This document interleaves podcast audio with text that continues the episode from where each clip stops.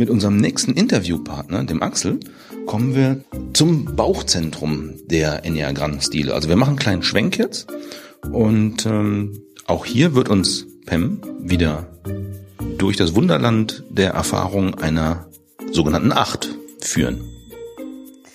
Ja, danke, Dieter. Ähm, ich würde erstmal kurz vielleicht beschreiben, Bauchzentrum, was meinen wir damit? Also Bauchzentrum das basiert auf ähm, Themen, also alle Menschen im Bauzentrum interessieren sich für Themen, für gesundes Überleben, für Autonomie, für ähm, eine gesunde Kontrolle im Leben, für ähm, richtig und falsch und gut und schlecht, für die Dinge gut machen, vor allen Dingen handeln, tun, Lösungen entwickeln, Strategien entwickeln. Ähm, und die haben ganz gerne die Verantwortung. Die, die können es auch nehmen. Also die haben eine große Gabe, eigentlich Verantwortung zu nehmen, auch gerne für andere. Ähm, und die beschäftigen sich mit Strukturen, räumliche äh, Verhältnisse und solche Themen, Sachthemen. Also schon ganz andere Hauptthemen als die Herzmenschen, obwohl die sich natürlich auch und besonders wie alle Menschen sich auch für Menschen interessieren. Nicht unter Ausschluss, aber eben eher äh, diese Themen stehen im Vordergrund. Ja, Axel, es ist nett, dass du dich hier äh, interviewen lässt. Vielen Dank. Ja, ja. Äh, du bist für uns, was ich nenne, eine junge Acht. Und ich beziehe dich, mich da nicht auf dein biologische Alter, sondern einfach, ich weiß nicht, wie lange kennst du oder wie lange ahnst du schon, welchen Enneagrammstil du hast? Mm, so circa ein halbes Jahr, würde ich sagen. Ein halbes Jahr, mhm. ja. Und dein Interesse ist groß genug. Du hast dich ja auch für dieses Seminar angemeldet. Mhm. Also Vielleicht sagst du erstmal was dazu. Also was interessiert dich besonders am Enneagramm und besonders an deinem Enneagramm-Stil?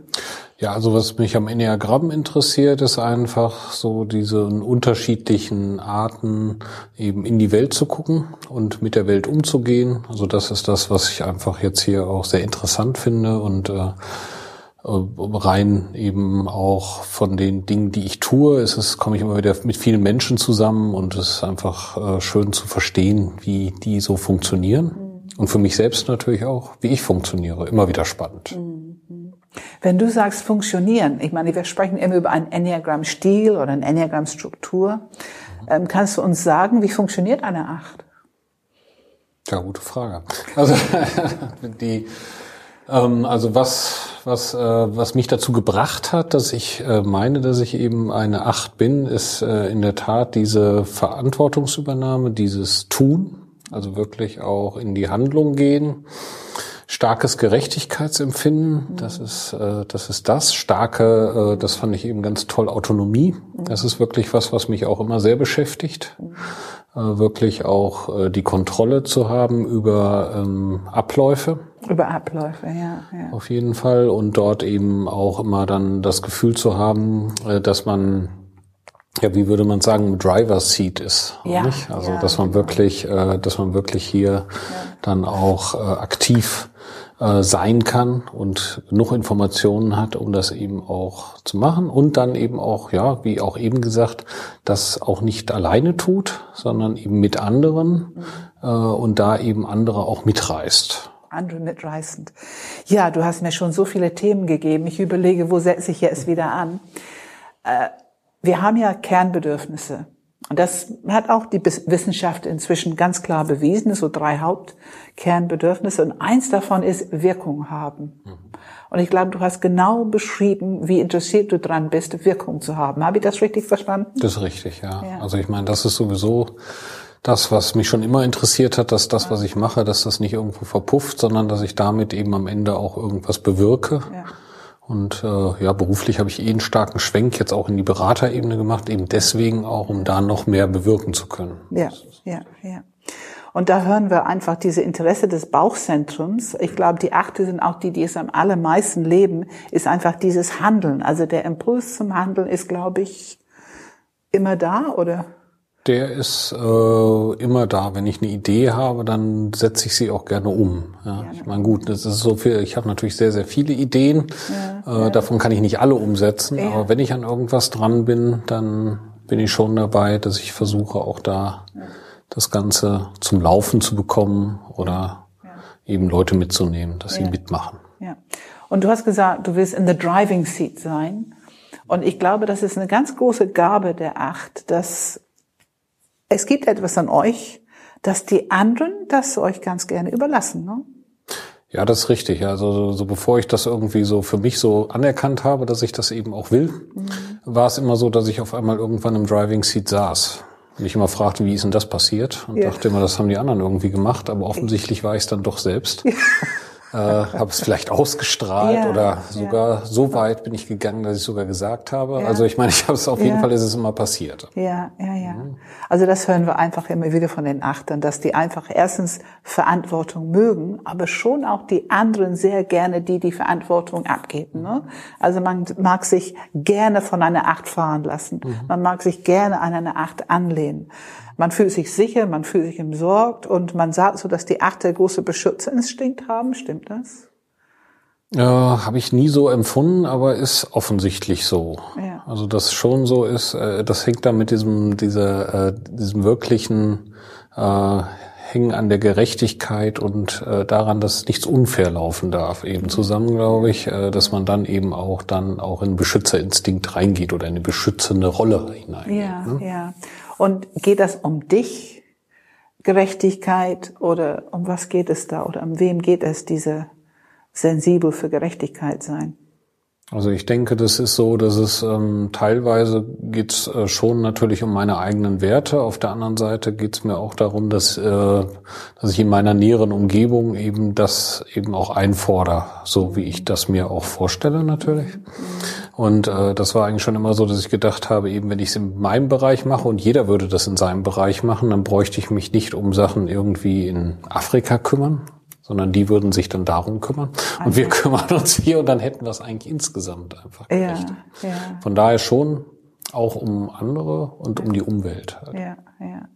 Also ich finde auch dieses, dieses, es ist, ich nenne es in weltlicher Sicht. Also die Achte haben schon irgendwie einen Blick, wie funktioniert die Welt, aber schon auch die Themen, die die interessieren, gerne auch für die ganze Welt. Es ist, es ist nie nur für sich. Ne? Also das erlebe ich immer wieder. Ja, nur für mich? Nee, das ist nee, richtig. Ja, nee, ja. Nee. Wie wäre es, wenn es nur für dich wäre? Also äh, äh, keine Ahnung, ist jetzt eine Frage, die mich fast überfordert, weil ich das letztendlich gar nicht habe, wo ich sage, so ich mache nur ja, was für mich, ja. sondern das merke ich schon. Ich mache ja. immer auch noch was, was für andere, für eine Gemeinschaft. Ich arbeite auch am liebsten im Team. Wenn ich alleine bin, dann dann wird's immer relativ eng. Ja, ich mag das sehr gerne hier klären, weil ich finde, es wird oft über Achten geschrieben ähm, als wenn die eben nur für sich unterwegs sind und machthungrig und also dass diese Stärke so sicher, wenn es übertrieben wird, kann es mhm. so sein, aber das sind in meine 24 Jahre Erfahrung mit dem Enneagramm in den aller aller seltensten Fälle. Also ich kenne immer wieder nur Achte, die eben wirklich diese Bereitschaft haben, für sich, aber wirklich auch für andere einzusetzen. Ja, das Thema Macht ist aber interessant, weil letztendlich ich dazu eine eigene Sicht habe, nämlich die, dass ich Macht dazu brauche, um Dinge durchzusetzen. Mhm. Es geht nicht darum, Macht zu haben, um die für mich zu haben, sondern es geht darum, dass ich, wenn ich Ideen habe, kann ich eben nur im Driver's Seat sitzen, wenn ich das Lenkrad in der Hand habe. Ja, ja, ja, ja. Ja, es ist auch irgendwo eure Gabe. So, ich möchte gerne von dir hören. Was war für dich dein wichtigste Erkenntnis bisher? Ich meine, ein halbes Jahr ist ja nicht so lange. Mhm. Was war für dich bisher das wichtigste Erkenntnis für dich aufgrund von dieser ähm, Wissen des Enneagramms? Äh, das war diese Präsenz zu haben. Also dass ich diese Präsenz wirklich habe und äh, dadurch, dass ich das vorher, also dass ich vorher immer geglaubt hätte, dass ich das nicht habe, habe ich sie mir auch nicht erlaubt und bin ja. dann eigentlich ähm, oft auch verschwunden und nicht wahrgenommen worden. Ja. Seitdem ich es weiß, äh, ist es witzig, aber es ist so, dass ich eben bei Leuten länger im Gedächtnis bleibe und auch wahrgenommen werde. Ja. Wie ist es für dich persönlich? Ich finde das schön. Habe ich noch nie drüber nachgedacht, das erlaubt man sich ja nicht so, ne? Ja. Weil wenn man das ja macht, dann ist es ja, ja so, dass man sich Präsenz eigentlich nicht ja. erlaubt. Ja. Ja, ja. Das war bei mir halt so. Ich bin, ich bin jetzt nicht so eine also weiß ich, es gibt ja unterschiedliche Achten. Also ich bin Absolut. jetzt nicht die, die, die fordernde und ich gehe raus Acht, sondern äh, eher doch eine sehr zurückhaltende, würde ich sagen. Würden andere das auch sagen? Äh, Im Verhältnis zu anderen Typen vielleicht nicht, ja. aber letztendlich im Verhältnis zu anderen Achten denke ich schon ja. auch. Also ja. da wird's mir auch schon gesagt. Also dass ich weniger direkt bin, weniger so, ne? aber, aber trotzdem eben schon immer fordernd. Ja, ja. Ich finde das auch ein sehr guter Punkt, weil ähm, ich sage immer wieder, also wir können sehr viel tun, um uns weiterzuentwickeln, aber es ist irgendwie doch mit diesem Wissen des Enneagramms, wenn du wirklich auf deinen Wahrnehmungsstil und diese Kernmotivation kommst und auch ein bisschen anfängst zu erkennen, was für eine Intelligenz in dir birgst, einfach weil du diesen Enneagrammstil bist. Ähm, das, das weckt schon sowas wie Selbstbewusstsein, oder? Ja, also ich finde es schön. Ja. Also ich finde es so, dass diese Beschreibungen oft so ein bisschen so sind, wo ich mich dann frage, na ja, so ist es. Einige sagen, es sieht etwas negativ aus, aber ich habe überhaupt nicht das Gefühl. Ich finde da eigentlich sehr viel Positives drin und sehr mhm. viel Kraft und Stärke und mhm. auch für andere. Und auch für andere, ja. Und wenn andere wissen, wie ich selbst reagiere, dann ist es auch für andere einfacher. Das ja. habe ich auch gemerkt. Also dadurch, dass wenn es jetzt auch also ich finde schon, es wird irgendwie authentischer und das heißt eben nach außen hin werde ich dann auch berechenbarer. Ja, ja. Ja, also du kommst in deine natürliche Kraft, die war ohnehin schon da, aber du hast es dir nicht so richtig erlaubt. Mhm. Jetzt merkst du, das gehört, das ist deine Natur, gehört zu dir und es macht Sinn. Ich finde, das ist ganz so, ja, es macht Sinn. So empfinde ich's. Ja, ja, ja, ja, ja, das höre ich auch.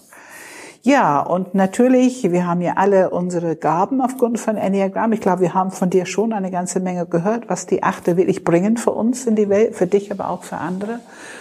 Ähm, und alle Gaben können mal übertrieben werden. Das ist nun mal so, wenn wir in Stresssituationen kommen oder wenn wir wirklich Probleme haben, dann neigen wir dazu. Ne? Ob wir nun ein bisschen ängstlich oder ein bisschen ärgerlich, was auch immer.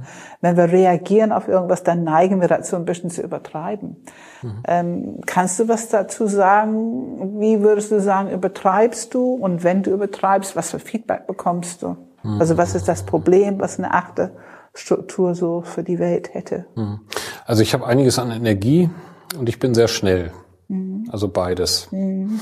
Und äh, das heißt letztendlich immer dann, wenn ich eben zu schnell werde für andere, also die nicht so schnell sind, mhm. dann wird mir immer gespiegelt, so, oh, jetzt mach mal langsamer. Mhm. Ja, wir haben das ja noch gar nicht entschieden oder wir haben das ja noch gar nicht irgendwie gemacht. Oder eben, äh, dass wenn ich mich wirklich für irgendwas interessiere, dann kann ich eben immer weitermachen. Und dann ist es eben so, wo andere sagen, pff, kann nicht mehr. Ja.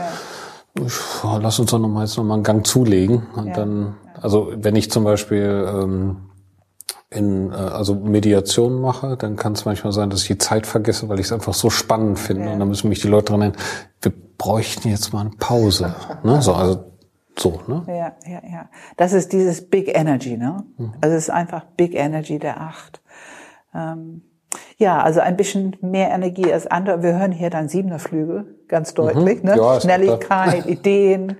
Äh, wir haben, ich glaube, hast du nicht am Anfang auch irgendwie vermutet, dass du eine Sieben bist? Ja, ja, so? also das, das sind auch noch Teile, also besser dieser Flügel ist auf jeden Fall stark da. Flügel, das ist ja. gar keine Frage. Ja.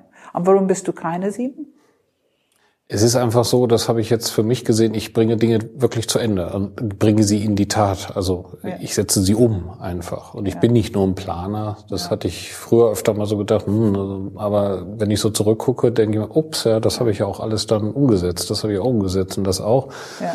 Das ist es und ich gehe nach vorne. Ja. Also auch bei Konflikten und bei diesen Dingen ist es so, dass ich nicht, ist nicht so, dass ich kämpfe, aber ich gehe rein. Mhm. Machen dir Konflikte ein bisschen Spaß? Zumindest die zu klären. Ja, total. Ja. Das ist ja auch mein Job mit. Ja. In vielerlei Hinsicht. Ja, ja ich als Mediator, damit hier ja, Berater, da und äh, Mediator, Berater ja, genau. immer wieder mit Konflikten ja. und ich habe das lange auch nicht so anerkannt, aber ja. seit drei Jahren absolut auch hoch eskalierende Konflikte, wunderbar. Ja, ja, ja, du arbeitest in einem Feld, wo es äh, sehr konfliktträchtig ist, ne? Das ist richtig. muss man einfach sagen. Vielleicht eine letzte Frage. Ähm, harte Schale, weicher Kern. Mhm. Was bedeutet das für dich? Hm. Also ehrlich gesagt, also so habe ich mich nie empfunden. Ja, so äh, das, äh, was es bei mir bedeuten könnte, ist, dass eben praktisch das, was bei mir im Kern ist, da lasse ich nur sehr wenige dran. Das ist das. Ja. ja. Also ich glaube, nach außen wirklich nicht unbedingt so, als hätte ich so eine wahnsinnig harte Schale, aber wer mich dann näher kennenlernt, weiß, dass er dann noch viel mehr entdecken kann als das, was er eigentlich schon geglaubt hat, alles entdeckt zu haben. Ja, ja so, ja, also das ist eigentlich. Ja. Und wenn jemand unerwünscht daran wollte, ich glaube, dann würden die doch unter Umständen auf Granit beißen, oder? Ja, nicht unter Umständen, das äh, in jedem Fall. Ja, das, ja genau. Das ist klar. Es lauert nur unter der Oberfläche. Ne? ja, ja, schön, schön. Ja, vielen Dank, Axel. Das hat Spaß gemacht. Mal gucken, ob Dieter noch eine Frage hat. In der Tat. Also was heißt Frage, aber ähm, mir haben so ein bisschen die Ohren geklungen, weil ich ja gut zugehört habe. Ähm, mir ist jetzt aufgefallen, wir haben in der Einleitung ja gesagt, Enneagramm teilt sich auf in die drei Intelligenzbereiche, äh, ja. Bauch, Herz und Kopf. Ja. Und dann gibt es neun Stile. Ja. Aber jetzt habe ich gerade einen neuen Begriff gehört. Also der Axel sagt ja selber, im Vergleich zu anderen Achten. Ja. Also tatsächlich gibt's ja auch nochmal eine Auffächerung im Stil selber. Und dann hast du gesagt, es gibt Flügel. Ja. Ja.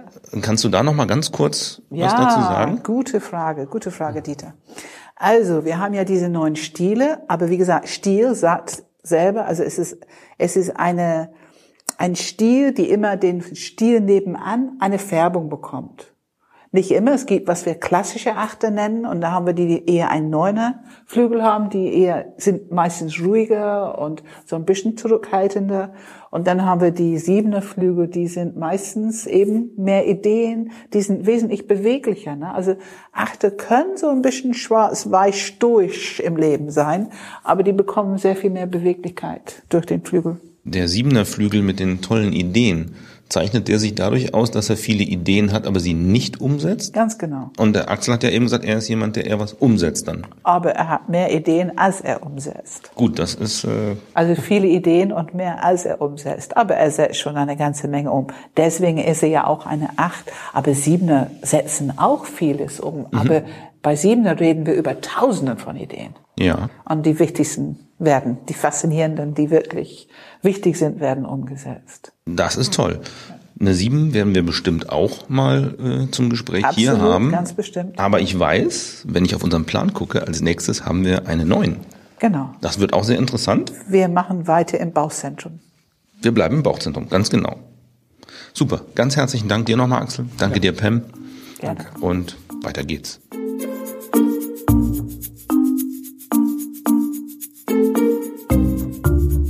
Wie bereits besprochen, bleiben wir im Bauchzentrum und lernen in der nächsten Folge den Enneagramm-Stil 9 kennen. Dabei sprechen wir mit Uta, einer Vermittlerin.